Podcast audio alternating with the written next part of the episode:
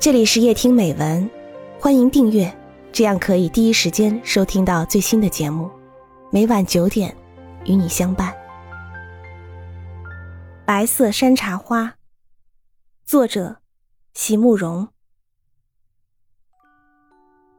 山茶花又开了，那样洁白而又美丽的花朵，开了满树。每次我都不能无视的走过一棵开花的树。那样洁白温润的花朵，从青绿的小芽开始，到越来越饱满，到慢慢的绽放；从半圆，到将圆，到满圆。花开的时候，你如果肯仔细的去端详，你就能明白他所说的每一句话。